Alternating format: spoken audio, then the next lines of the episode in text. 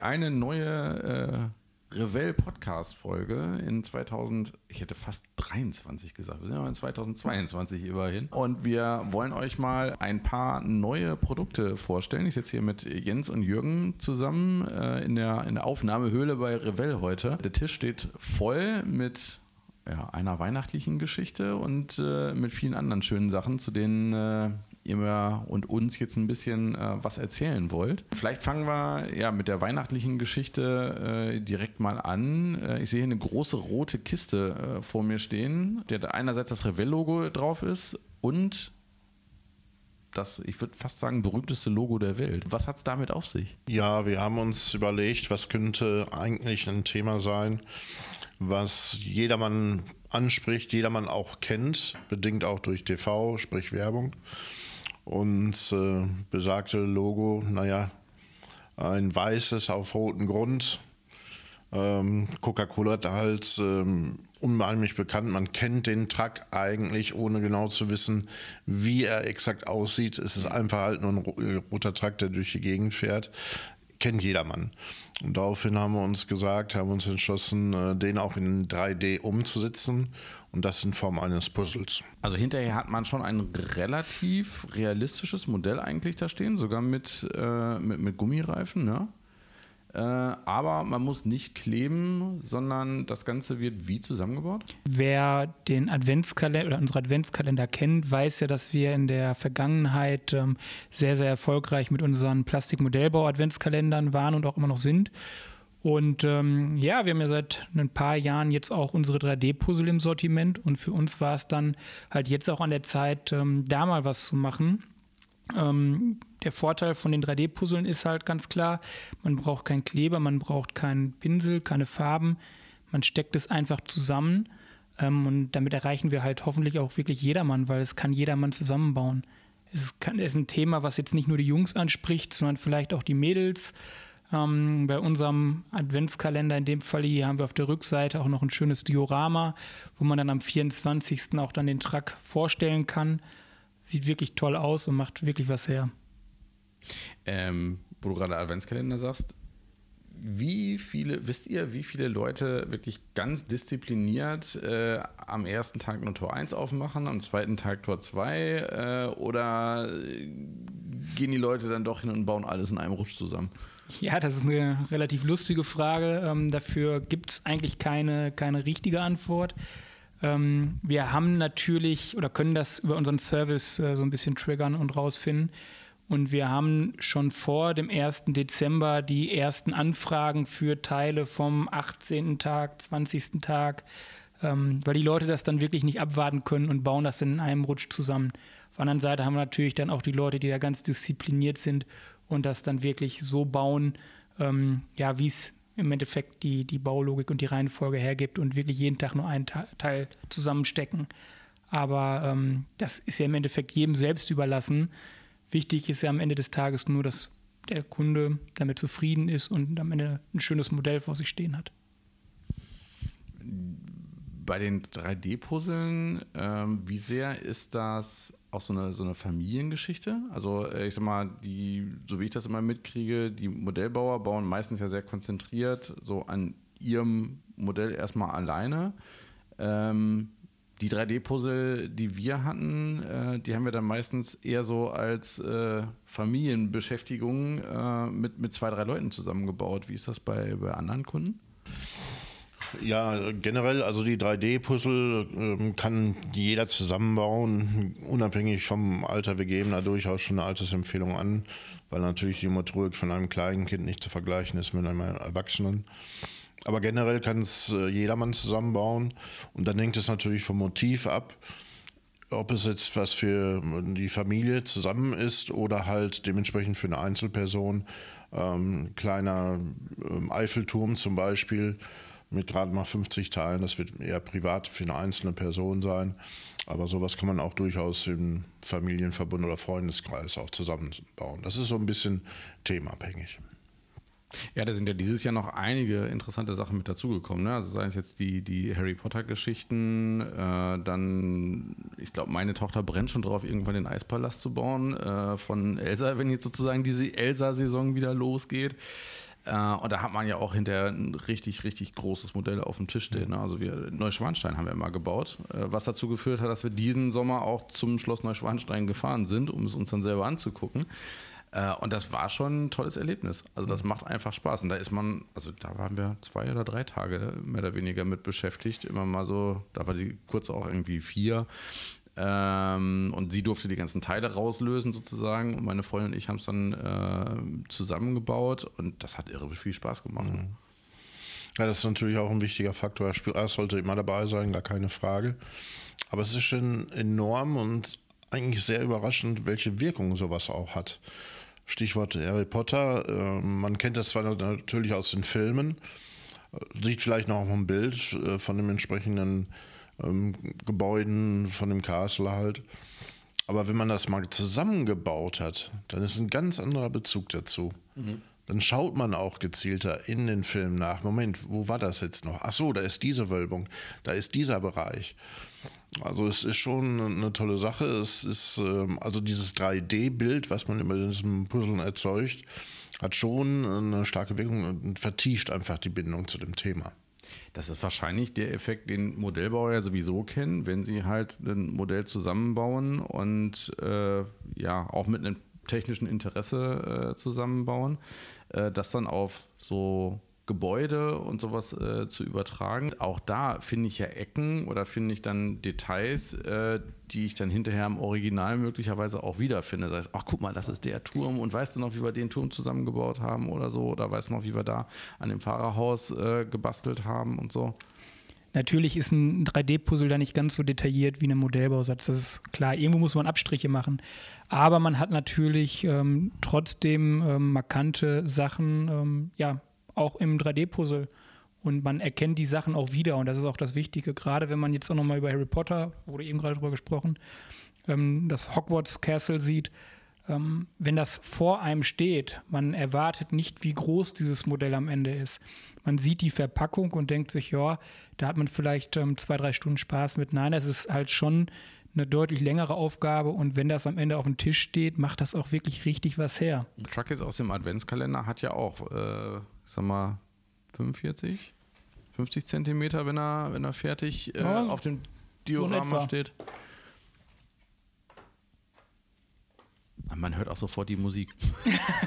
Beziehungsweise zumindest diese Glocken hat man sofort im Kopf von dem, von dem Lied, wenn man den sieht. Und man hat direkt Lust auf eine kalte Cola. Ja, und auf Weihnachten. Also ich, äh, für mich ist das wirklich so ein, so ein Bild, was sofort Weihnachtsstimmung äh, erzeugt. Das funktioniert einfach. Also das können sie bei, äh, bei Cola da so diese, diese Stimmung. Sei es jetzt im Sommer so ein, so ein Sommerfeeling und äh, irgendwie ein kaltes Getränk haben zu wollen oder im Winter auch die kalte Cola im Schnee zu trinken, aber so dieses, dieses Weihnachtsgefühl direkt heraufzubeschwören, das ist echt super. Gibt es noch eine Besonderheit äh, bei dem Produkt? Ja, also die Besonderheit ist äh, in dem Falle, dass dieses Produkt wirklich zu 100 Prozent in Deutschland hergestellt wurde. Also keine Produktion in, im, im, europäischen Ausland oder im Fernost. Bei Modellbausätzen ist es ja gelebt, dass wir in, in Polen produzieren und unsere Decals aus Italien kommen. Klar. Dieser Artikel und dieses Produkt ist wirklich komplett in Deutschland hergestellt worden. Cool. Das hätte ich jetzt tatsächlich nicht erwartet. Und der, der Adventskalender selber besteht hier aus diesen quasi Schubladen, die man dann an jedem Tag rausziehen äh, darf. Und da sind dann immer die Teile drin, mit denen man loslegt zu bauen. Ne? Genau, in jedem Tag hast du dann halt die Teile, die du benötigst. Also jeden, jeden Tag so ein kleines Geschenk. Ach, schön. Ich glaube, da werden viele Leute sehr viel Freude mit haben. Ja, vor allen Dingen das Thema ist ja, dass ein 3D-Puzzle wirklich jeder zusammenkriegt bei einem, bei einem Modellbau-Adventskalender ja eigentlich auch. Wir haben da ja vor allen Dingen viele Easy-Click-Artikel, die ohne ähm, Kleben und Bemalen auskommen. Aber ein 3D-Puzzle ist halt vom Schwierigkeitsgrad her doch nochmal deutlich drunter. Mhm. Ähm, was mir noch aufgefallen ist äh, zu den Adventskalendern im EasyClick-Bereich, ähm, da sind bei ganz, ganz vielen jetzt äh, Farben und Werkzeug und so auch schon mit dabei. Ne? Also sowohl bei den EasyClick als auch bei den Level 3, ähm, Level 3 Modellbausätzen. Ne? Genau, also bei den Adventskalendern Modellbau ist es generell so, dass nichts benötigt wird. Also der Kunde kann im Endeffekt dieses Produkt kaufen und baut von Tag 1 an und kriegt auch immer das Werkzeug, was er benötigt, mit Und ähm, dein Einwand war eben richtig. Easy Click braucht ja eigentlich keine Bemalung, aber wir haben ja immer noch so ein paar kleine optionale Ja. äh, Bemalvorschläge, um dem Modell halt einfach noch mehr Tiefe zu geben. Und darum sind auch beim Easy Click Modell ähm, ja, Farben und Pinsel mit enthalten. Ist eigentlich ein super Einstiegsprodukt, äh, quasi, um dann in der dunklen Jahreszeit sich mit Modellbau mal zu beschäftigen, weil halt alles irgendwo dabei ist und man ist auch nicht so überfordert. Also wenn man es, glaube ich, zum ersten Mal macht und hat quasi alles auf dem Tisch liegen, so, oh, wo fange ich jetzt an? Und äh, so ein Adventskalender gibt dann ja automatisch wirklich so 24 Schritte vor, äh, mit denen man sich dann nach und nach an das Thema ranarbeiten kann. Und der Vorteil bei den Adventskalendern ist, dass man halt wirklich das dann notwendige Material, ich sage einfach mal einen Seitenschneider, schon zur Verfügung stellen kann und das erste bzw. die ersten Teile dann auch wirklich sauber aus dem Rahmen trennen kann. Ähm, man ist vielleicht sonst geneigt, das irgendwie rauszudrehen oder irgendwie rauszuklippen.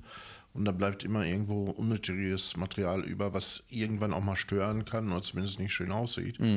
Und das wird zum Beispiel beim Seitenschneider vermieden.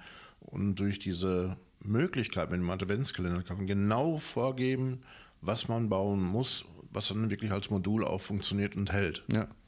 Farben sind auch dabei, aus dem Grunde, dass der eine oder andere eine Kleinigkeit noch ein bisschen verschönern möchte. Ich sage einfach mal beim Armaturenbrett einen Knopf in Silber oder vielleicht mal in Weiß absetzen und so weiter. Das ist nicht notwendig, aber man kann, wenn man es möchte. Also wer das dann wirklich auch noch verfeinern will, der hat auch die Möglichkeit. Ansonsten ähm, ist die Basis dann da, dass man wirklich von Anfang bis zum Ende alles durchbauen kann. Das Einzige, was ein bisschen notwendig ist, ist halt die Disziplin. Wirklich Türchen für Türchen, nicht alles in einem Male. Aber das Ergebnis ist dann halt dementsprechend gut. Man hat auch selbst was geschaffen. Ja. Am letzten Tage dann halt kann man sagen, das ist das, was ich kreiert habe. Das ist schon ein tolles Erlebnis. Und super Bindung auch an den entsprechenden Artikel, an das Ja. Modell. Ja.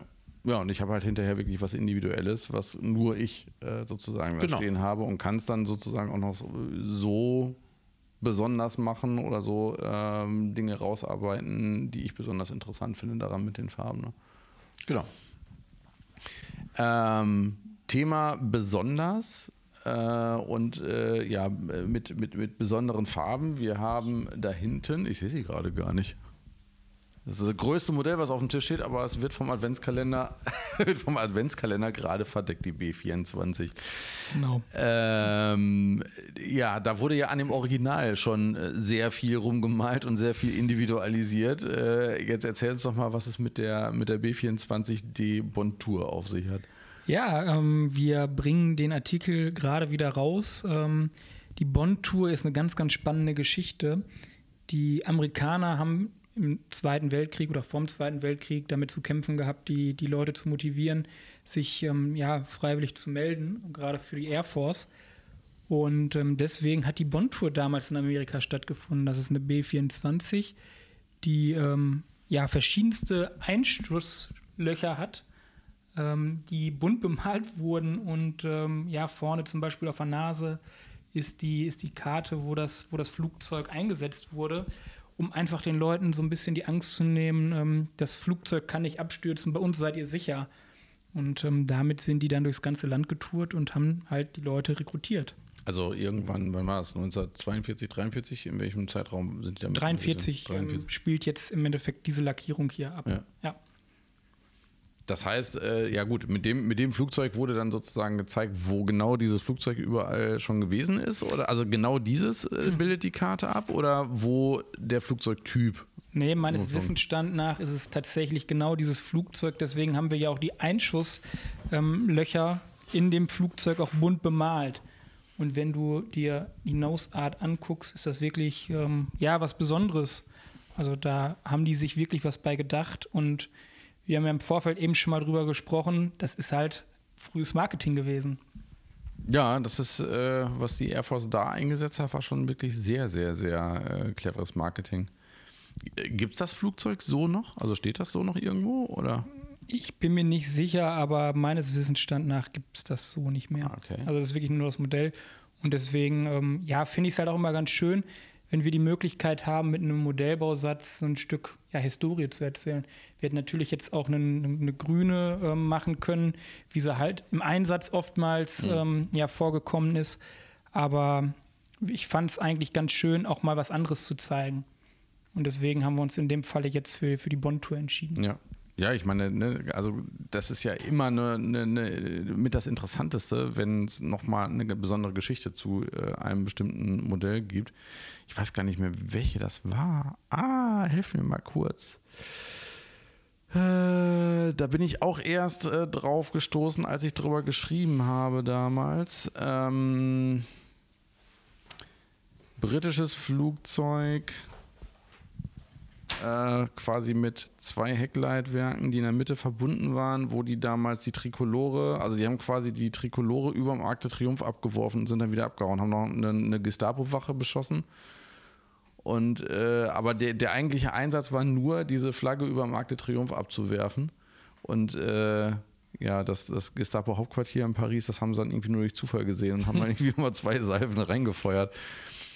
Und solche Geschichten dann einfach mal durch Zufall noch mitzukriegen, das ist, äh, finde ich einfach großartig, weil eigentlich steckt ja hinter jedem Modell immer irgendwo etwas, also gerade wenn es äh, viele, viele Jahrzehnte äh, her ist und auch lange im Einsatz gewesen ist, stecken ja irgendwie unglaubliche Geschichten noch dahinter. Ne?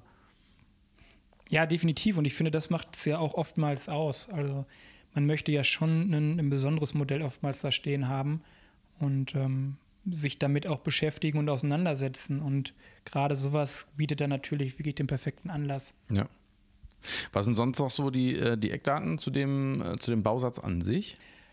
Ähm, es ist ein ähm, alter Monogrammbausatz, ein 1 zu 48. Ähm, die, ich nenne sie jetzt mal Heavy-User, werden den Bausatz an sich kennen, aber das macht ja nichts. Also, mhm. wie gesagt, wir haben hier eine komplett neue Lackierung, eine, ein neues Decal ähm, ja, und das wertet das ganze Modell auch wieder auf. Ja. Passform ist immer noch gut. Ähm, das ist wirklich ein schönes Modell und macht auf dem Tisch wirklich was her. Ja. Und einige Stunden Bastelspaß. Also ich wollte gerade sagen, da sitzt man ein bisschen dran, ne? Ja, das ist kein Modell, was man mal eben einer Viertelstunde zusammengebaut hat, meist auch nicht in einem Tag. da braucht man schon ein bisschen Fingerspitzengefühl und ähm, ja, Zeit. Also wenn wir eben über den Adventskalender 3D-Puzzle gesprochen haben, den man dann halt schon relativ schnell auch zusammengebaut kriegt. Da ist man dann schon mehrere Tage mit beschäftigt. Und da sind wir im Level 4, Level 5 unterwegs. Level 5. Level 5, ne? Ja. ja.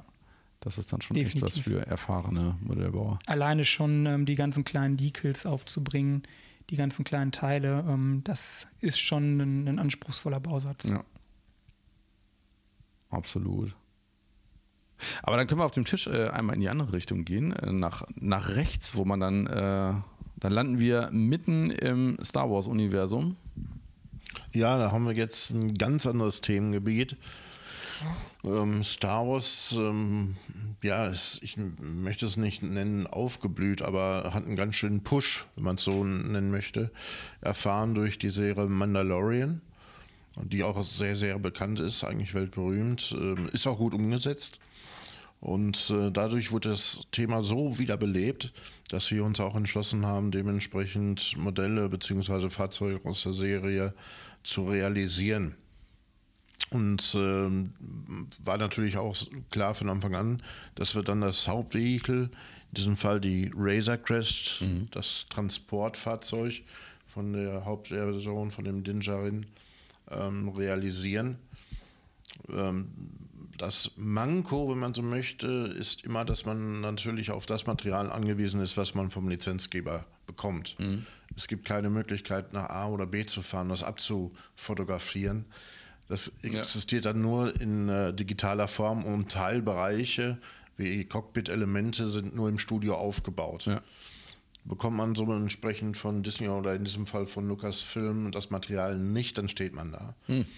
Und wir haben zu Beginn die Außenhaut ähm, in recht guter Form auch erhalten.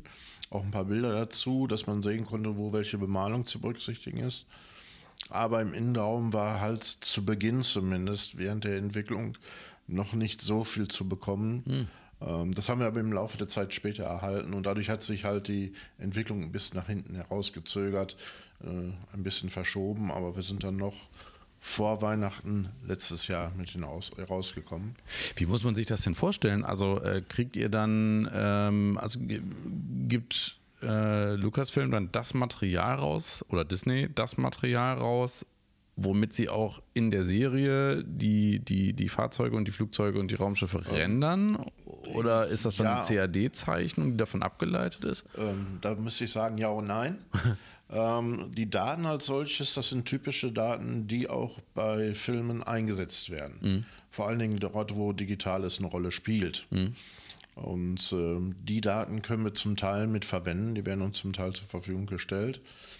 Und äh, dann gibt es noch Aufnahmen vom Studio, ähm, in Drehpausen äh, oder kurz vor Beginn von irgendwelchen Drehs, wo jemand halt mal drumherum gegangen ist oder auch mal reingehalten hat. Und dann sieht man auch noch ein paar Details und vor allen Dingen Bemalungshinweise. Und dann gibt es noch offizielles Material, wo dann in Sequenzen digital gezeigt wird, ähm, von, direkt von der Front, von oben, im Winkel, wie das Modell ähm, aussieht. Es ist sozusagen Bild per Bild gedreht. Und daraus kann man ähm, zum Glück muss man auch noch sagen, sind da auch nochmal Abmessungen mit aufgeführt. Und da kann man auch nochmal Details aus entnehmen. Diese Bildersequenz wird man so nicht sehen. Das ist gezielt auch für ja, solche Zwecke, die wir halt auch benötigen. Dann auch. Aber w- was ist denn dann, äh, ganz doof gefragt, was ist einfacher in der Produktentwicklung? Etwas, wo du ein tatsächliches Original dir angucken kannst, dann aber auch ja das Original so umsetzen möchtest, wie es da auch steht, weil man könnte es ja sozusagen direkt vergleichen. Oder das ist jetzt ja in dem Sinne, dadurch, dass nirgendwo so eine Razor Crest steht, wo jemand hingehen könnte und sagen soll, ich gucke mir das jetzt mal genau an, wie die das umgesetzt haben, ähm, ist, das, ist das dann eher einfacher oder ist es ähm, interessanter, das etwas zu haben, wo du vor einem tatsächlichen Flugzeug, vor einem tatsächlichen Auto stehst und sagst, okay, ich kann mir jetzt wirklich jedes Detail genau angucken in Natura. Gute Frage. Ähm, Wie gesagt, wir halten ja durchaus auch ein paar Bilder, auch per Anfrage. Man muss eventuell mehrfach nachfragen, weil es auch im Laufe der Zeit zum Teil erst zur Verfügung gestellt wird. Und dann hat man zum Beispiel von der hinteren Rampe ein Foto, was halt in den Innenraum geht. Und da kann man erkennen, ah, da ist die Strebe. Die Leiter ist doch ein bisschen näher an der Wand gerückt oder ein bisschen weiter von ab. Ähm, diese ähm, Führungsschienen oben an der Decke, das läuft nicht gerade, da ist ein Knick drin. Und das versucht man natürlich dann auch richtig umzusetzen. Und wenn das irgendwas zu klein, zu groß wirkt, ähm, oder weil es dann doch ähm, von, der, von der persönlichen Einschätzung, wenn es da keine Anmessung gibt, einen Tacken zu klein, zu groß, zu rund ist, dann korrigiert man das natürlich. Aber das kann man nur anhand dessen, was man sieht. Hat man eine Fotoserie aus dem Innenraum eines Flugzeugs, eines Autos, eines oder die gesamten Aufnahmen an einem Motorrad, dann fällt es natürlich einfacher, eins zu eins das Bild neben das Modell zu halten und zu sehen, ist der Krümmer richtig, äh, haut das hin, äh, im Durchmesser stimmig. Ähm, aber ich glaube, wir haben das wirklich gut hingekriegt. Man versucht es immer den besten Weg, wie man es machen kann. Ähm, und ja, das ist eigentlich das Ergebnis und vor allen Dingen das Feedback, was ja entscheidend ist hinterher, spricht dafür. Ja. Wenn also hinterher die breite Masse, sehr, sehr viele Leute reagieren und sagen, toll umgesetzt, das passt, das ist stimmig, sogar das ist gemacht. Wahnsinn hat man noch nicht gesehen. Ähm, Dann spürt man ja auch, weiß auch im Nachhinein, das ist gut realisiert worden. Ja. Ich glaube, was man da auch noch sagen kann, es hat jeder oder jeder Bereich seinen Vorteil. Hat man CAD-Daten, ist es relativ eindeutig, weil es kommt ja im Endeffekt dann direkt in dem Falle jetzt von Lucasfilm und man weiß, das ist halt so vorgekommen, das ist so stimmig. Ich kann mich noch daran erinnern, als wir irgendwann mal einen, einen Traktor vermessen haben, da ist Jürgen dann immer um, das, um den Trecker gegangen und hat halt gesagt, naja, das Teil ist eigentlich gar nicht, das gehört da nicht zu.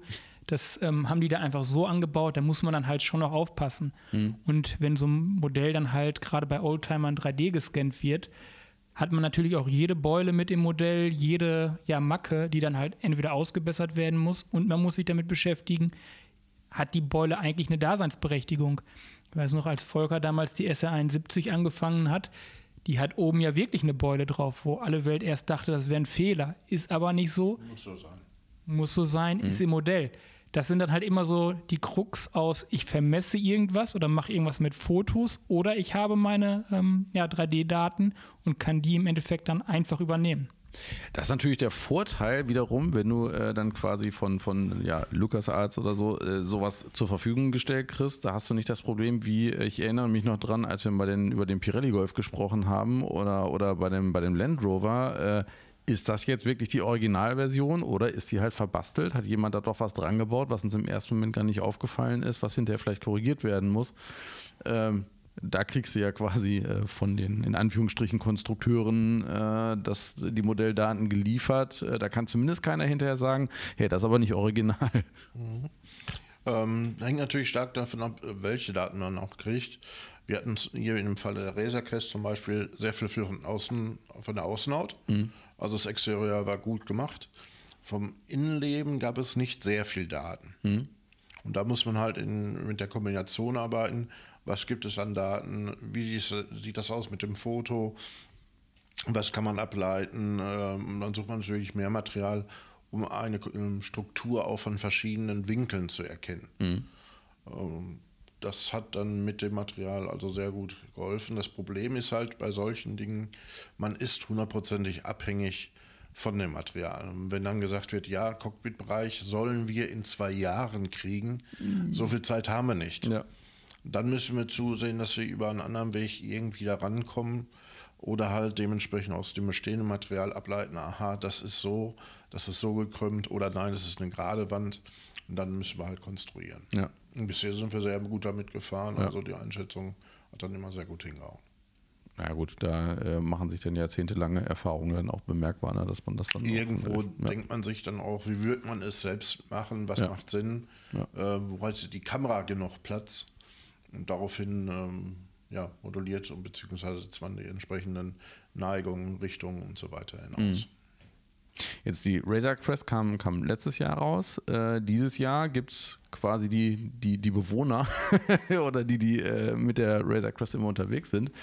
Äh, The Mandalorian und The Child, kann man auch schon sagen, kommt dann äh, Anfang 2023? Also wir sind bei dem äh, Dinjarin mit der Szenerie ist halt ähm, ein Teilelement, eine Wand erkennbar, beziehungsweise eine Tür reingesetzt.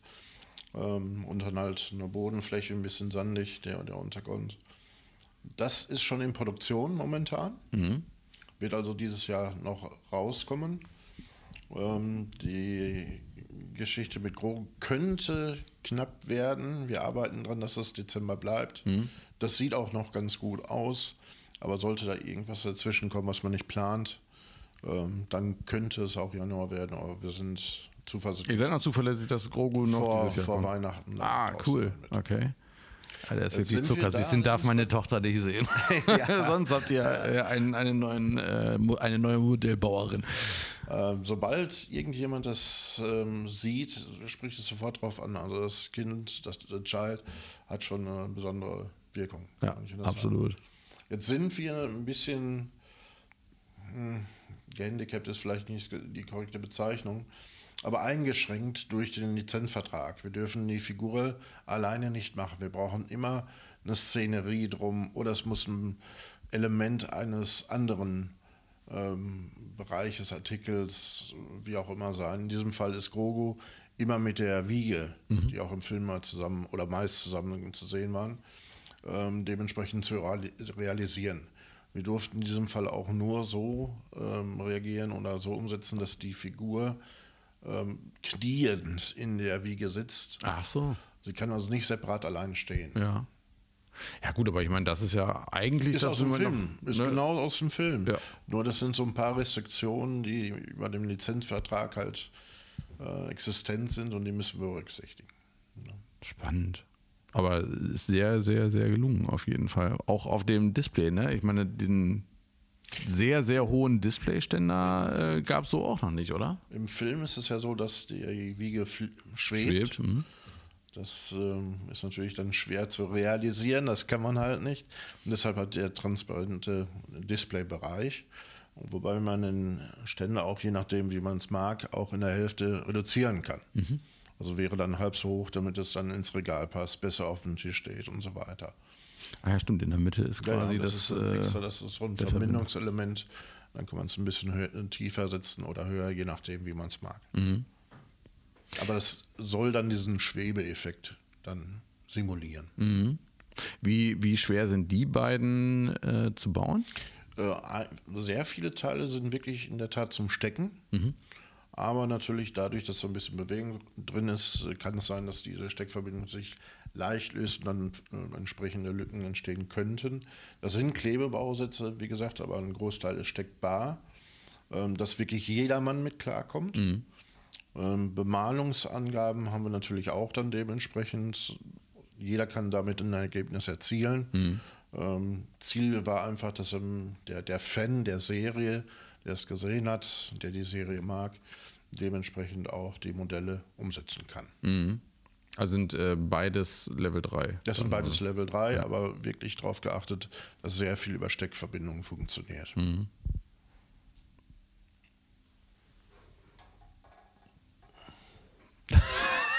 Der schwingt ja sogar. Wenn man drankommt, kippt er nicht sofort. Das ist natürlich nur in bedingtem Maße möglich. Aber das kommt ja wieder hin und wieder mal vor und äh, ja. Das ist ja cool. Ich dachte jetzt gerade, was macht er jetzt? Es kippt er doch gleich um, aber der schwingt wirklich nein, ganz nein, locker Äh, hin und her. Kopf lässt sich ein bisschen drehen. Ach, guck mal, er kann sogar hin und her gucken.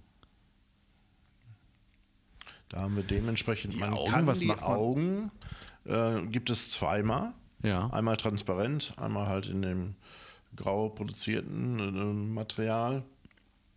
Und die kann man bemalen und wir haben aber auch zusätzlich noch einen Dekel, dass man die Iris, die im Film leicht zu erkennen ist, Mhm. diesen bräunlichen Ton, dass man den auch realisiert, also durch das Dekel auftragen kann. Das heißt, Wem das so schwierig ist, malt es einfach schwarz an, fertig. Ah ja. Ja. Also das heißt, man würde die Augen, äh, man würde das dann draufkleben oder würde man es auf die Rückseite kleben, sodass es durchscheint? von durch das vorne auf, mit einem Ja. Wasserschiebebild halt Ja, aufbringen. Vorher in schwarz bemalt und Ja. dementsprechend aufgemacht. Cool. Wie Äh, man es aus dem Film bzw. TV-Serie kennt. Ja. Äh, Gibt es sonst noch was zu den beiden zu erzählen, was ich jetzt so noch nicht kenne, weil die Ja gut, die Figur ähm, Dingerin ist halt bekannt. Ähm, Da haben wir auch viele Elemente, zum Beispiel am Bein separat abgesetzt, die ganzen Munitionstaschen, weil die vielleicht mal in Silber abgesetzt werden. Und dann lässt sich das einfach bemalen, aufstecken, fertig.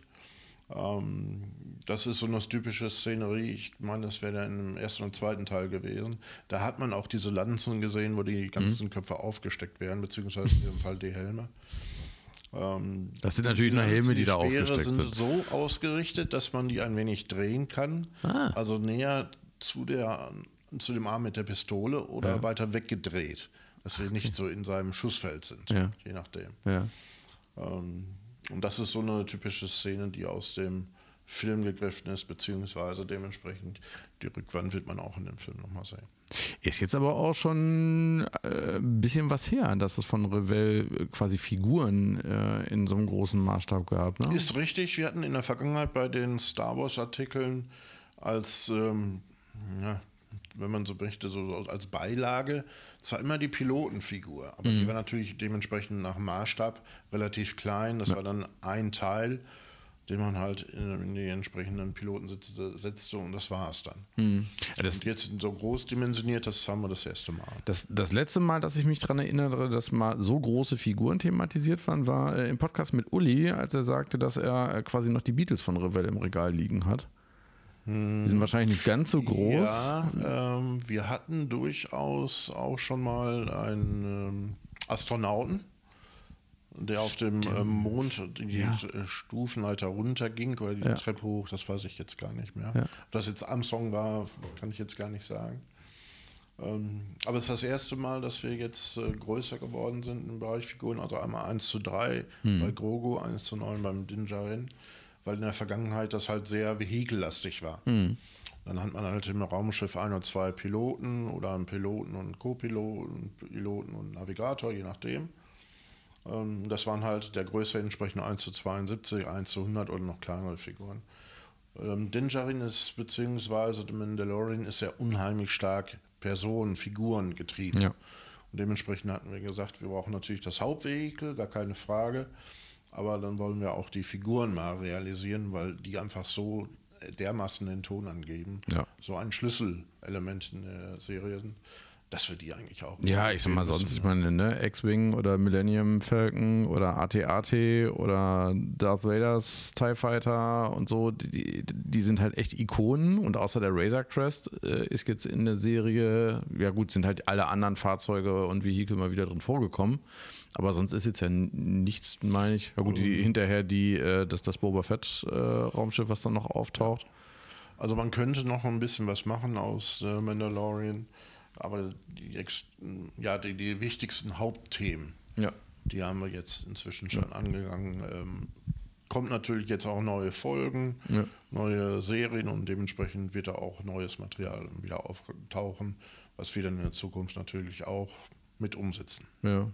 Kannst du schon äh, etwas andeuten, was äh, zu den neuen Serien kommen könnte? Ich könnte eventuell? durchaus was andeuten, ja. Aber da müsstest du mich hinterher töten.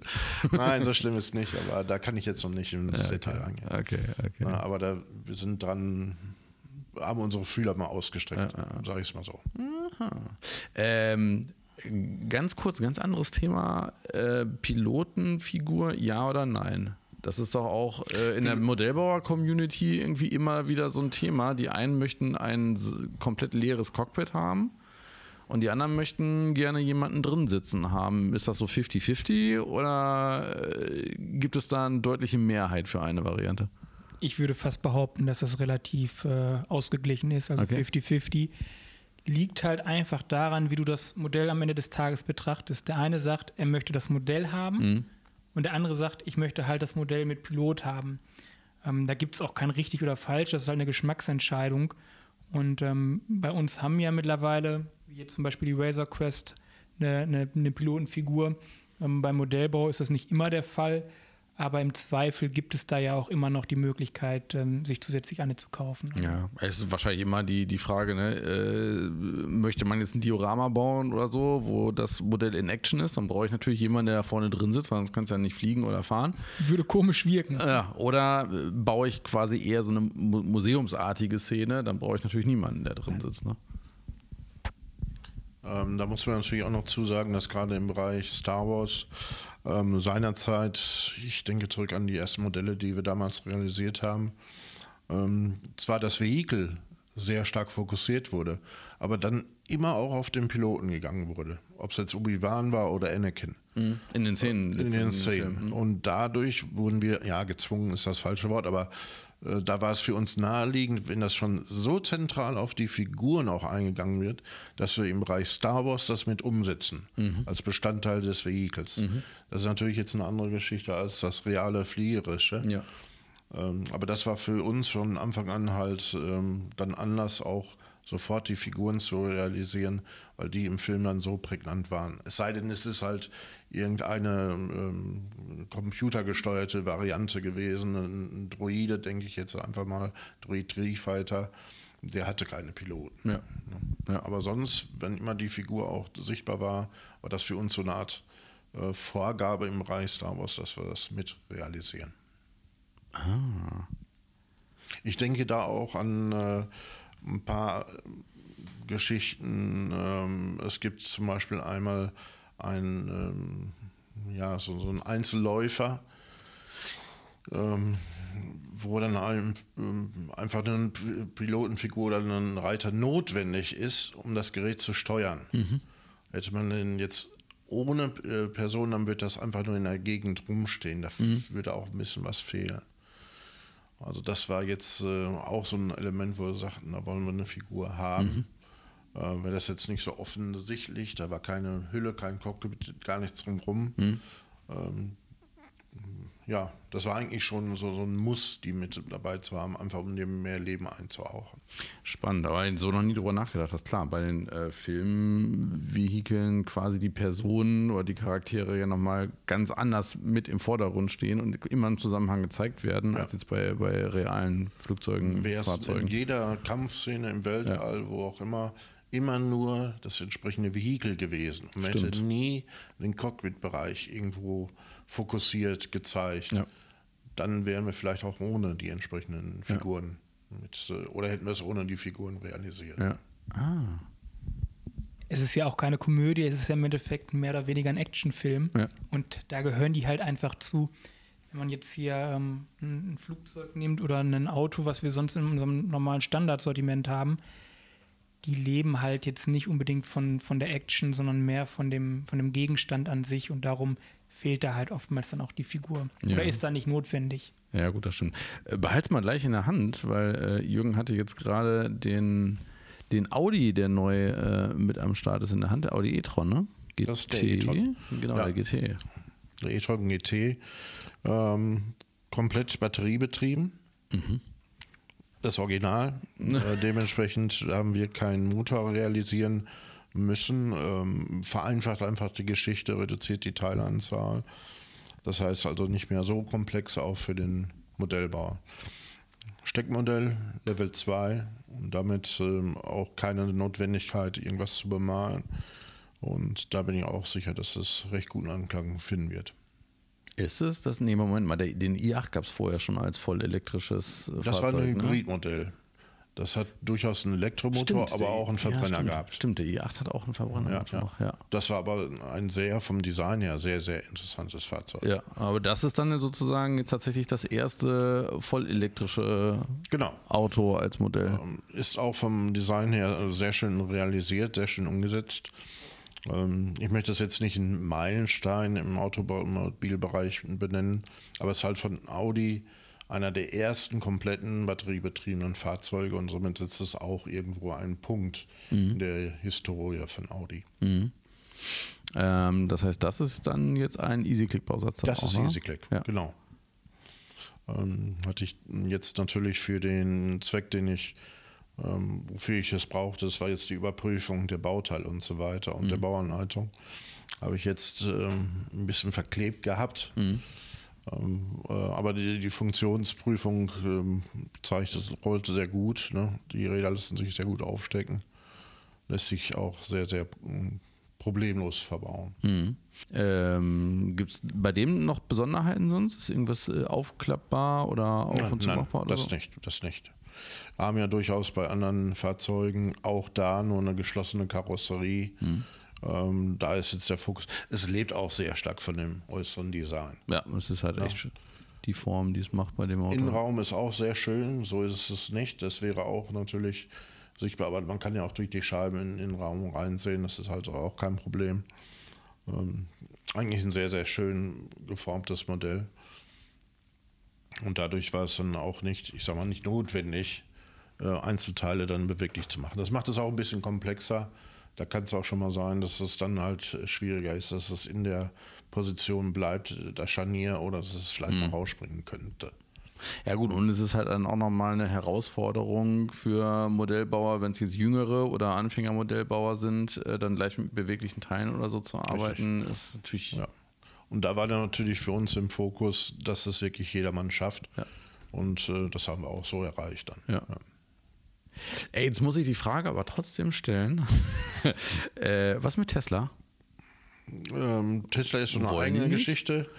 Ähm, das ist lizenzseitig nicht ganz so einfach, weil von seitens Tesla ähm, ja sehr viel Kontrolle über die eigenen Modelle gewünscht wird Hm. und die Lizenzen nur eine sehr, sehr überschaubare Gruppe an, an Lizenznehmern übergeben wird. Okay, aber äh, gibt es, gibt es Tesla-Modelle? Es, es gibt Tesla-Modelle, aber es sind amerikanische Hersteller. Ah, okay. Okay. Aber das äh, schoss mir natürlich gleich durch den Kopf, wenn ich ein Elektroauto. Ich fahre ich fahr einen Renault, also ich hätte den Renault Zoe würde ich mir auch noch als äh, Modell bauen, aber da kam noch keiner, glaube ich, drauf. Ich glaube, den gibt es wirklich nicht als Modell, obwohl es einer der meistverkauften äh, Elektrofahrzeuge in Europa ist. Wäre dann eigentlich auch mit ähm, ein französischer Hersteller prädestiniert. Hm, stimmt. Ne? Und ähm, da sind wir ein bisschen halt auch nach Design gegangen und welchen Stellenwert auch dann das Fahrzeug später als Original haben wird Ja. haben könnte. Ja. Ja, also da äh, beim, beim Audi e-tron GT sieht man auch wirklich, dass äh, die Fahrzeugdesigner sich richtig, richtig austoben konnten. So ist echt ein richtig schönes Auto. Ist ein klasse Wagen. Ja. Ich hätte ihn gerne auch gefahren.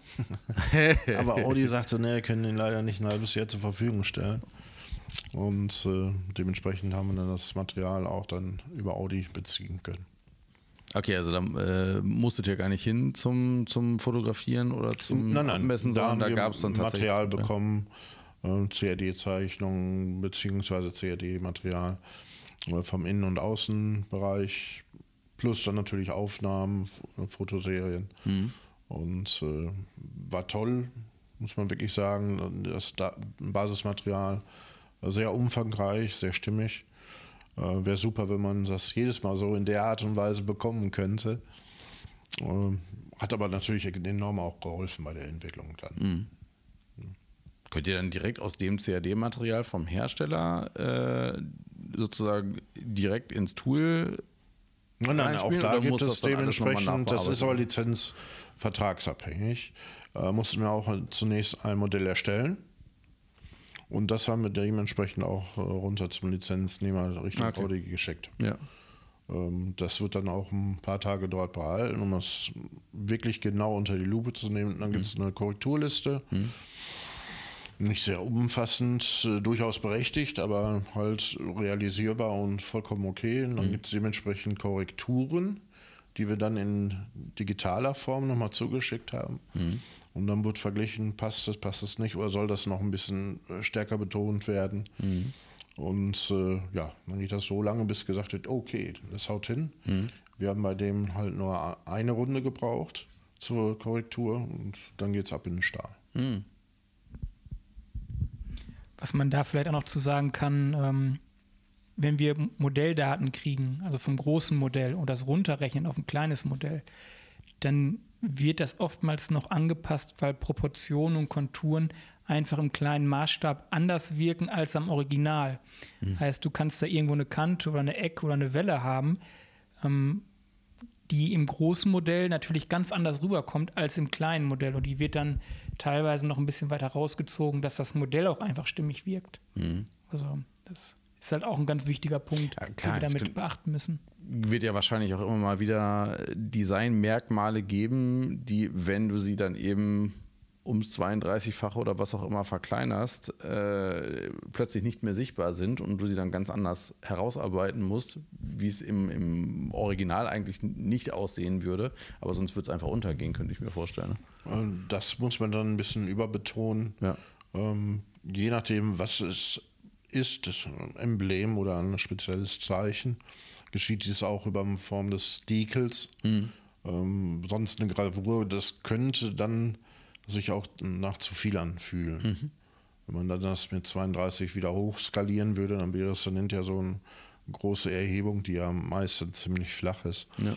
Aber das ist eine Einzelfallentscheidung. Das muss man immer schauen, wie das am Original ist. Und ähm, wichtig ist ja, die Wirkung hinzukriegen, dass man denkt, es wäre eins zu eins exakt runterskaliert. Ja. ja.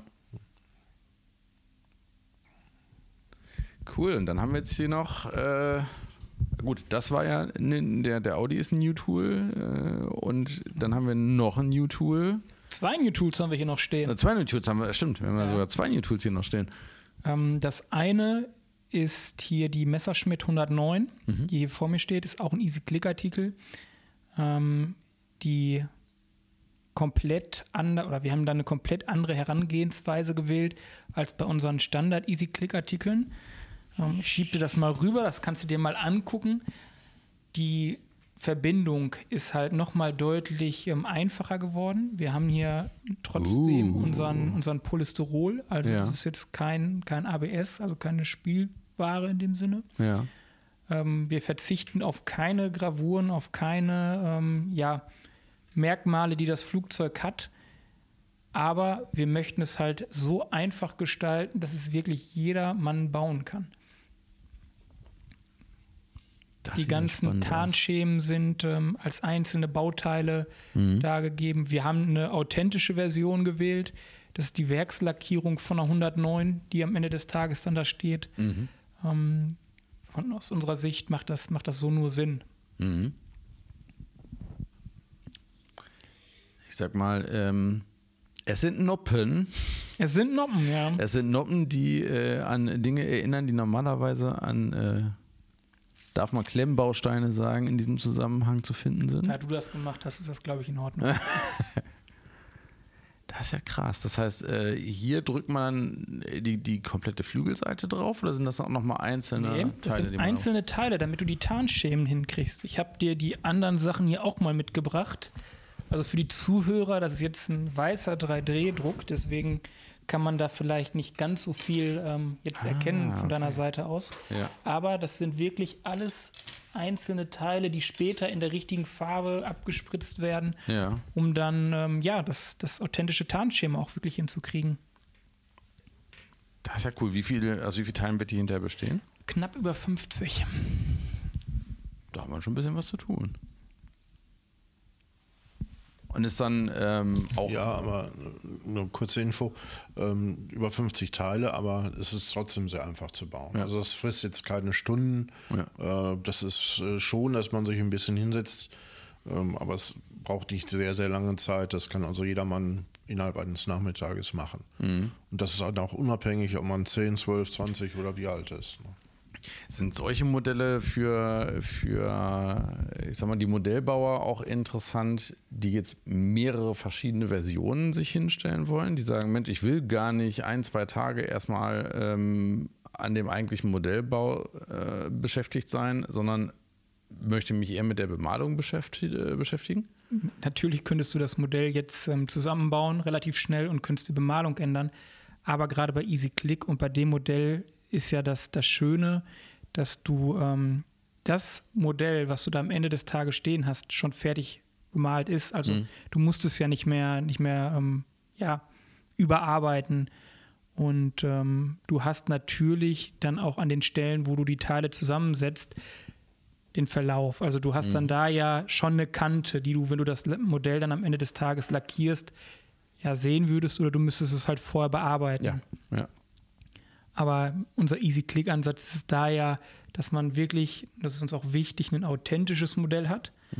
Ähm, wir hätten natürlich jetzt auch sagen können, wir machen da eine, eine fiktive Lackierung, aber das ist nicht unser Anspruch. Wir möchten ähm, schon ein, sehr authentisches ähm, ja, Modell und Bausatz da rausbringen. Und ähm, deswegen haben wir uns da auch wirklich ähm, was Originales rausgesucht und dann dementsprechend umgesetzt. Was natürlich auch klar ist, ähm, weil die einzelnen Teile ja die Lackierung mehr oder weniger vorgeben, ist eine, eine zweite Version mit einer zweiten Bemalvariante nicht wirklich umsetzbar, Ah ja, okay. weil die Teile ja im Endeffekt die Bemalung vorgeben. Okay, ich hatte jetzt gerade ne, den, den quasi Testshot oder 3D hier vor Augen, der noch einfarbig ist, aber hinterher sind natürlich alle Sachen schon so vorlackiert, dass es dann sofort das authentische Genau. Modell ergibt. Hatte ich jetzt gerade nicht, äh, Nee, wir haben- dran gedacht. Wir haben vier verschiedene Farben am Ende, vier Produktionsfarben und am Ende hast du halt wirklich das ähm, ja, fertige Modell da stehen. Cool. Du kannst, wie eben schon angerissen, das Modell natürlich dann auch nochmal überarbeiten, lackieren, aber dann bist du halt aus dem Easy-Click-Sektor raus. Ja, dann ist es absolut. halt wieder normaler Modellbau und ähm, ja, dann könntest du theoretisch gesehen auch eine andere 109er nehmen, die wir haben. Aber auch von den, von den Teilen und von der Detaillierung machen wir da keine Kompromisse. Also wir sind da schon wirklich ähm, ja nicht im Spielbereich, sondern eher im, im Modellbereich. Genau, also äh, kannst du das nochmal einmal gerade erzählen, was so ein bisschen der Hintergrund ist? Wir kamen jetzt ein bisschen davon, okay, wird jetzt wohl ähm, das erste EasyClick-Flugzeug, wird das eher für Kinder, wird das eher für Erwachsene sein?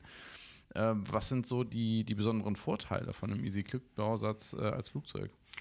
Also zunächst einmal im Bereich EasyClick generell achten wir darauf, dass es baubar ist. Dass jemand das hinkriegt, eigentlich unabhängig vom Alter. Natürlich müssen ein paar Fähigkeiten dabei sein. Ein Kleinkind schafft es nicht. Es muss ja eine gewisse Motorik vorhanden sein. Deshalb äh, ab 10 bedeutet dann auch der 30-Jährige, der 40-Jährige, der 50-Jährige, der gerne das machen würde, aber sich selbst sagt, Mensch, das schaffe ich nicht, ich habe keine Zeit, das haut nicht hin. Der dann gerne sagt, ähm, zwei, drei Stunden kann ich gerne opfern und der das dann auch dementsprechend schafft. Und im Bereich Flugzeug wird es dann genauso sein, dass es nicht nur das Kind macht, sondern auch der Modellbauer, der als Kind vielleicht mal gebaut hat Genau. oder Interesse hat, Ja. Aber halt äh, dem einfach nicht die Zeit zur Verfügung steht oder die Geduld, die, die Geduld nicht mitbringt. Ich finde es attraktiv, ja. weil äh, das Bemalen wegfällt. Also ich habe zum Beispiel früher immer gerne gebaut, aber ich habe nie so einen großen Spaß und die Geduld gehabt äh, für die Bemalung und das Decals anbringen. So, ne? Das äh, Zusammenkleben, das war super, aber äh, ja, das, das, das Bemalen hat mich dann oft überfordert. Und äh, da kann ich mir auch einfach vorstellen, dass viele Leute sagen: Mensch, ist schon 30, 40 Jahre her, dass ich mal was gebaut habe. Damit setze ich mich jetzt wirklich mal für einen Nachmittag oder für einen Sonntag mal hin und habe dann auch direkt äh, das Erfolgserlebnis dann abends. Und das wird jetzt bei dem Flugzeug genauso sein. Das werden Kinder natürlich auch geschenkt bekommen, vielleicht sich selbst besorgen. Ähm, aber auch viele Erwachsene werden damit arbeiten, weil sie halt diese Zeit aufbringen können. Das geht, das ist machbar. Mhm. Das Ergebnis ist garantiert, dadurch, dass die Teile halt schon in Farbe sind, mhm. muss man da nicht sehr viel Zeit für aufbringen. Das Zusammenbauen ist, äh, ja, Zusammenstecken. Ähm, sprich, das, der Erfolg ist garantiert. Mhm. Man hat was selbst kreiert mhm. und das natürlich auch in relativ kurzer Zeit. Und äh, es gibt ein Erfolgserlebnis, man hat Spaß dabei. Also alles äh, entscheidende Punkte, was für diese Serie spricht und mhm. natürlich vor allen Dingen jetzt auch hier für das Flugzeug.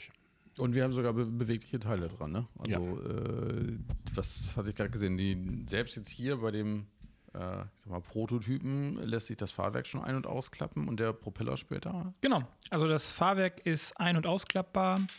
Ähm, Natürlich bleibt es beim ähm, fertigen Modell dann, also wenn wir die, die Massenproduktion gestartet haben, das Fahrwerk auch stehen ähm, und der Propeller dreht sich und was natürlich ähm, immer auch gerade von Jürgen schon gesagt wurde, der Bauspar steht hier natürlich auch mit im Vordergrund.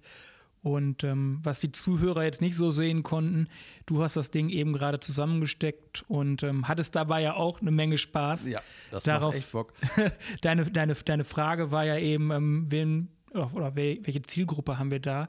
Ich glaube, das kann man so nicht definieren. Das ist für jedermann was, das ist was für den ähm, 20, 30, 40, 50-Jährigen, aber genauso auch für ein Kind, weil es halt einfach wirklich jeder hinkriegt. Mhm. Cool. Dann haben wir aber noch äh, was auf dem Tisch stehen, äh, was jetzt für die Kinder vielleicht noch ein bisschen zu äh, schwierig wird. Das ja. New Tool von, eine, von einem besonderen Flugzeug auch, ne? Ja, definitiv. Ähm, wir haben hier unsere Hawker Hurricane stehen. Ähm, die Hawker Hurricane ist ja im Endeffekt ja, das Rückgrat der, der Briten gewesen im, im Zweiten Weltkrieg. Alle verbinden zwar mit der Royal Air Force immer die Spitfire, mhm. aber gerade die Hurricane war zur Anfangszeit, Battle of Britain, das Flugzeug, was, äh, was von denen eingesetzt wurde. Ähm, das heißt, im Battle of Britain sind gar nicht so viele Spitfires mitgeflogen. Äh, soweit ich weiß, hatten zu der Zeit eine Staffel. Spitfire und der Rest war Hawker Hurricane. Mhm. Weil die Hawker Hurricane einfach viel früher da war. Mhm.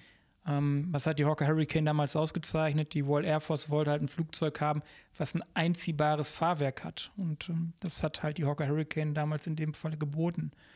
Ähm, Im Kriegsverlauf dann mitunter nicht immer das modernste Flugzeug aber halt in großer Stückzahl eingesetzt. Ähm, wurde später dann im Verbund zusammen mit der Spitfire losgeschickt. Die Spitfires haben dann halt die ähm, Messerschmitts und Focke Wolves bekämpft mhm. und die Hawker Hurricane war halt eher dafür da, dann auf Bomberjagd zu gehen. Mhm. Und äh, was ist bei dem, bei dem Bausatz äh, jetzt das, das Besondere? Was sind so die Highlights?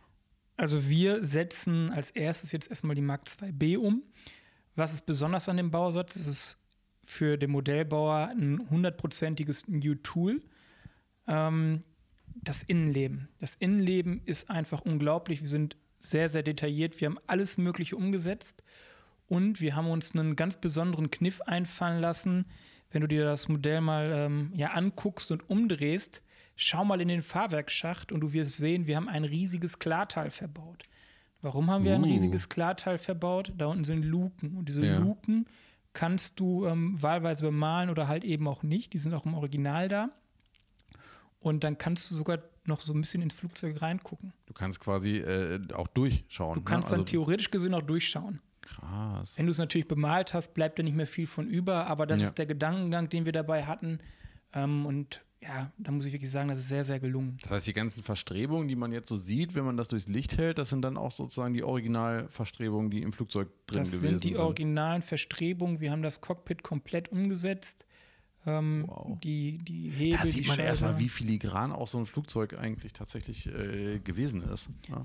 Als wir ähm, da die ersten Testshots von bekommen haben, das ist im Übrigen auch ein Testshot 1, mhm. den du da in der Hand hast. Ähm, ja, da hat man halt erstmal gesehen, wie viele Teile der Innenraum hat. Mhm. Und ähm, ich habe das am Anfang auch so ein bisschen unterschätzt. Ich habe mich da rangesetzt, habe gedacht, Mensch, den, den Innenraum klebe ich mal gerade zusammen und prüfe den. Der hat dann am Ende des Tages doch länger gedauert als die ganze Außenhülle. Also das, das ist, ist, schon super. Also da, man sieht ja, man sieht jetzt ja im, im fertigen Modell gar nicht mehr so viel davon, aber das, was man sieht, ist halt ultra komplex. Und wirklich echt richtig, richtig filigran. Wir haben da die ersten ähm, ja, bemalten Bilder auch schon von. Ja. Ähm, die kann ich dir natürlich auch gerne zur Verfügung stellen und die kannst du dann gerne in deinem Blogbeitrag auch Ja, die packen wir dann ins Blog mit rein, dann können die Zuhörer sich das auf jeden Fall auch anschauen, ja. was, da, äh, was da aus sie zukommt. Das ist auf jeden Fall äh, ein ganz, ganz toller Bausatz, ähm, sehr, sehr detailliert. Und ähm, ja, ich glaube, in dem, in dem Maßstab und in der Detaillierung ähm, muss man lange suchen, dass man irgendwas Vergleichbares findet. Ja. Und gerade die Mark 2b wird man so gar nicht finden. Wo kommt hier das, äh, das, das Original her? Also wie habt ihr hier die, die Daten bekommen? Ähm, das Original wurde damals von meinem Vorgänger noch mit betreut. Also der ist mit dem CAD-Designer dann losgefahren und hat, ähm, hat Recherche betrieben. In welchem Museum er da jetzt genau war, kann ich dir nicht sagen. Mhm. Ähm, weil wer uns kennt, weiß ja auch, dass wir nicht nur eine Version meist umsetzen im Tool, sondern mehrere. Auf die anderen Versionen gehe ich natürlich jetzt nicht ein, aber wer. Ein bisschen Überraschung müssen wir noch offen lassen. Ein bisschen Überraschung müssen wir offen lassen. Wer aber ähm, ja so ein bisschen zwischen den Zeilen lesen kann und ähm, sich auch mit dem Thema beschäftigt, könnte sich vielleicht vorstellen, ähm, was da in der Zukunft noch ähm, von uns passieren wird oder kommen könnte. Vielleicht haben wir auch noch die eine oder andere Überraschung im Tooling vorgesehen, was nicht ganz so offensichtlich ist. Ähm, aber da ist auf jeden Fall noch eine Menge drin, mhm. weil die Hawker Hurricane auch für viele, viele Sachen dann im Laufe des Krieges umgebaut wurde. Also es gibt die verrücktesten Versionen, ähm, die wir natürlich dann nicht alle gemacht haben, Klar. aber da ist auf jeden Fall viel, viel Spielraum mhm. Für spätere Konversionen bei dem Modell. Ja gut, ich meine, die Flugzeuge, da kann man ja auch schon fast sagen, dass äh, jedes einzelne Flugzeug irgendwann Unikat war, was äh, rumgeflogen ist, weil die industrielle Produktion da noch, ja, sie wurden industriell und schnell produziert, aber es wurde dann ja doch durch äh, Materialmangel, Ressourcenmangel oder weil man plötzlich gemerkt hat, okay, äh, eine kleine weitere Iterationsstufe äh, wurde ja ganz, ganz viel verändert dann auch. Ne? Ja, es wurde dann oftmals einfach das genommen, was gerade da war. Ja. Also wenn man dann im Hangar war und da war eine Beschädigung, dann war das im Endeffekt, glaube ich, erstmal egal, ob das ein Teil von einer Hawker Hurricane oder von einer Spitfire war. Solange das da einigermaßen rangepasst hat, hat man das Flugzeug dann wieder losgeschickt, weil man halt einfach keine andere Wahl hatte. Mhm. Und so entstehen natürlich dann auch die wildesten Bauten. Das machen wir natürlich hier in unserem Modell nicht. Wir zeigen hier natürlich eine ähm, Hawker Hurricane Mark II äh, B, so wie sie auch geflogen ist, vom Werk aus geflogen wäre. Mhm. Und ähm, ja, aber im Endeffekt hat man da noch die verschiedensten Möglichkeiten, ähm, ja, sich sein individuelles Modell am Ende des Tages auch so zu bauen, wie man es dann ganz gerne möchte. Mhm. Mit welchen Features wird jetzt das Modell äh, erstmal dann rauskommen äh, als Bausatz? Ist ein ganz normaler Level 5 Bausatz, mhm. also wirklich für den ähm, ja, anspruchsvollen Modellbau, nicht zu vergleichen mit den Easy-Click-Artikeln, die wir im Vorfeld eben besprochen haben. Ja. Ähm, wir haben das große Klarteil, einen kompletten Innenraum, der komplett ausgearbeitet ist und sehr detailliert. Ähm, die Landeklappen, Fahrwerk, also da ist schon wirklich eine Menge, ähm, ja, und lässt eigentlich kaum Wünsche beim Modellbauer offen. Mhm. Was war so für euch das Spannendste äh, bei, der, bei der Umsetzung von dem Modell? Also tatsächlich finde ich, ähm, haben, wir, haben wir jetzt auch schon oft angerissen, den Innenraum. Ja. und ähm, den Detaillierungsgrad da drin. Ja. Ja. Also da war ich selber, als ich die ersten Testshots hier hatte, überrascht, wie genau das ist und wie ähm, ja, filigran das am Ende des Tages Wie ist die Idee entstanden, zu sagen, wir bauen jetzt einfach mal ein Klarsichtteil ein? Ähm, das ist, glaube ich, auch das vor meiner Zeit mit meinem Vorgänger und dem Konstrukteur in Absprache dann damals erfolgt, weil man sich überlegt hat, naja, ähm, mit den Luken auf zu, ähm, das ist halt eine ganz, ganz schöne Sache, weil wir gerade so viel ähm, ja, Wert auf den Innenraum hier gelegt haben und man da sonst halt einfach wenig von sieht. Und das war uns dann halt auch wichtig, dass wir das irgendwie rüberbringen und darum das Klarsichtteil. Mhm.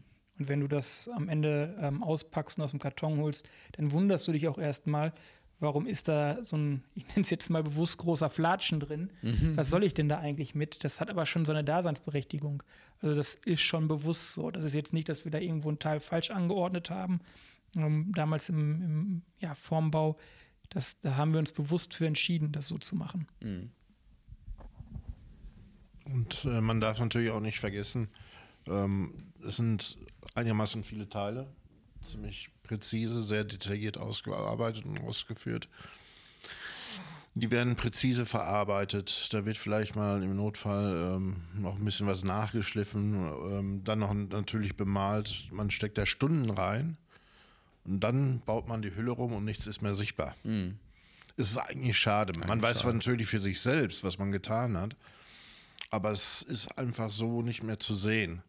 Und über den Weg hat man eine Möglichkeit, diese stundenlange Arbeit auch nochmal zu zeigen und wie präzise, wie klein, wie genau es auch nebeneinander, zueinander abgestimmt ist.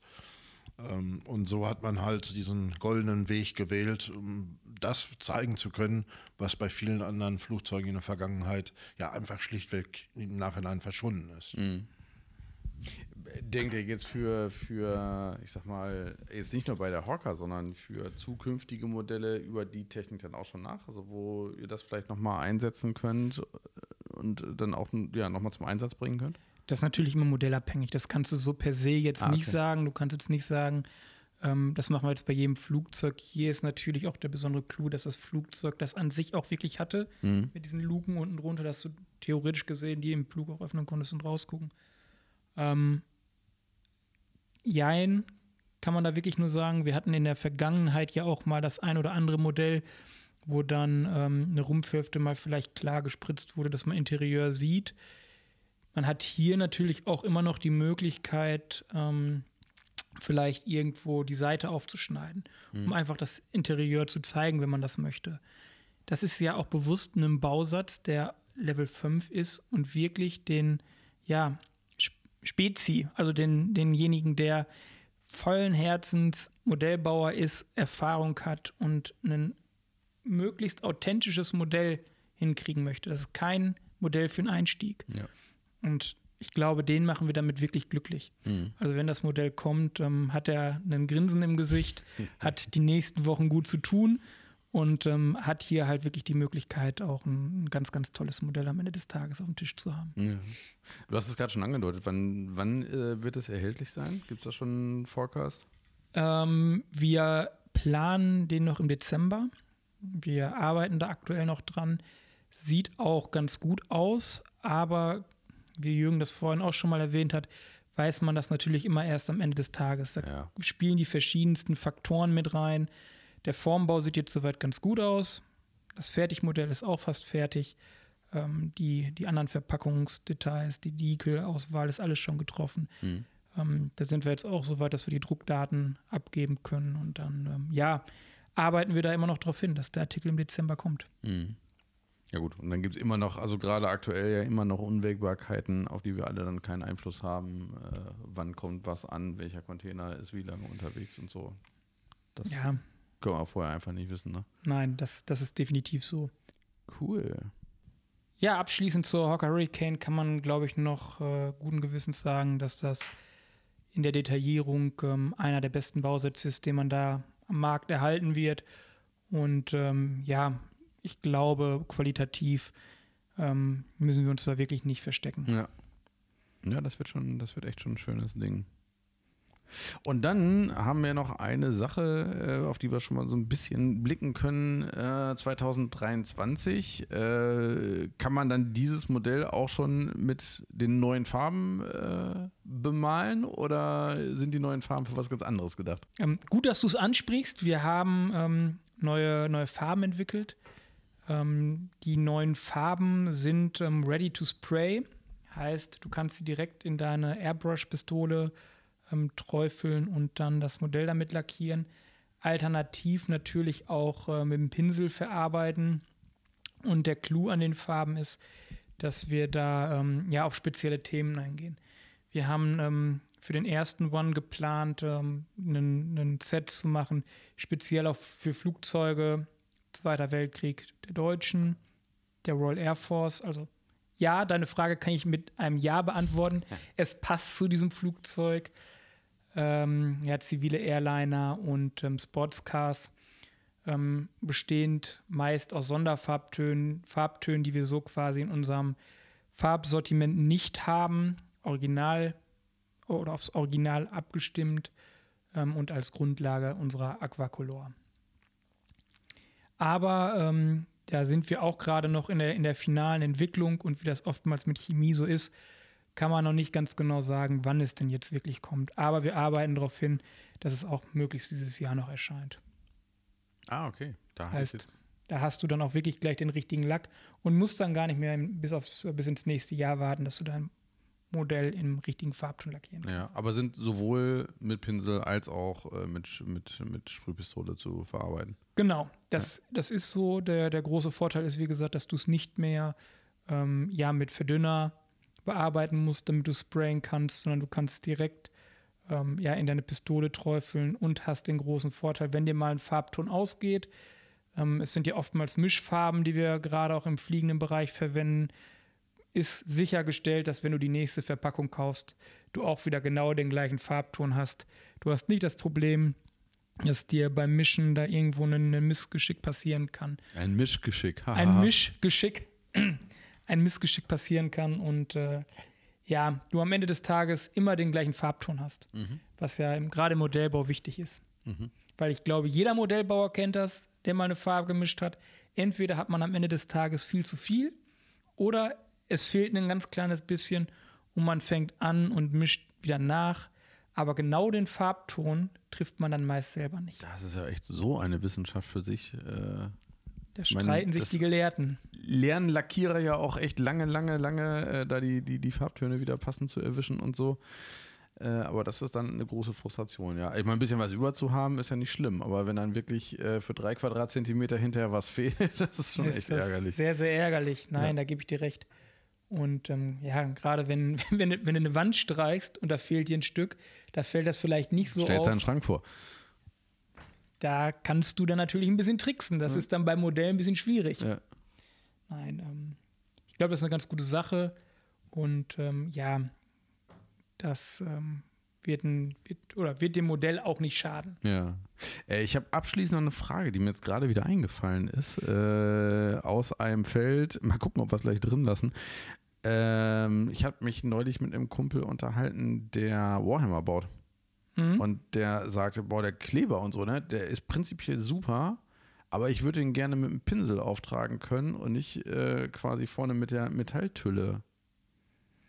Gibt es da Tricks oder gibt es den, den, den Kleber im Pöttchen noch? Also früher gab es doch mal den Kleber auch in einem Topf. Ähm, wir haben einen Kleber, der einen Pinsel hat und das ist ähm, unser Kontakter Spezial der ja eigentlich für Chromteile vorwiegend konzipiert ist. Ah. Den könnte er nehmen, also das wird genauso funktionieren. Dann kann ich ähm, vielleicht mit einem kleinen Grinsen im Gesicht sagen, dass es da in Zukunft vielleicht auch noch mal was anderes geben wird. okay. Ohne dass ich da jetzt zu viel versprechen möchte. Äh, ich hatte ihm den UV-Kleber dann äh, erstmal noch vorgeschlagen, dass er den jetzt zur Not nehmen kann. Ja, aber, aber das ist kein Pinsel. Ja, nicht wirklich ein Pinsel, ja. Das, das ist dann nicht ja, so wie er es eigentlich gerne möchte. Ja, aber Kontakter speziell, das hatte ich, nur, hatte ich wohl irgendwie noch im Hinterkopf, äh, welchen dem man nochmal empfehlen. Genau, den kannst du nehmen und natürlich, ähm, eigentlich spricht nichts gegen die Nadel. Also mit der Nadel kannst du schön dosieren, also von so einem ganz normalen Kontakter Professional genau dahin drücken, wo du es haben möchtest und ähm, ja, funktioniert einfach super. Hm. Ist auch über Jahrzehnte hinweg gelebt und ich glaube, das ist kein Firmengeheimnis, wenn ich sage, dass das ja, im Zubehörbereich einfach der Evergreen ist. Also das ist unser bestverkauftes Produkt da, weil einen Kleber brauchst du überall und das ist halt der Kleber, den Revell ausmacht. Ja, schön. Dann haben wir jetzt aber, äh, glaube ich, locker über eine Stunde zusammengekriegt. Viele, viele, viele spannende neue Produkte mit dabei. Dankeschön für eure Zeit. Wenn ihr da draußen Fragen habt, äh, wenn ihr noch was wissen möchtet äh, zu den Produkten, dann äh, schickt uns das gerne an webmaster.revell.de und dann äh, ja, beantworten wir die Fragen entweder in den Kommentaren direkt oder in der nächsten Folge. Schauen wir mal. Alles klar. Ganz, ganz lieben Dank und äh, bis bald.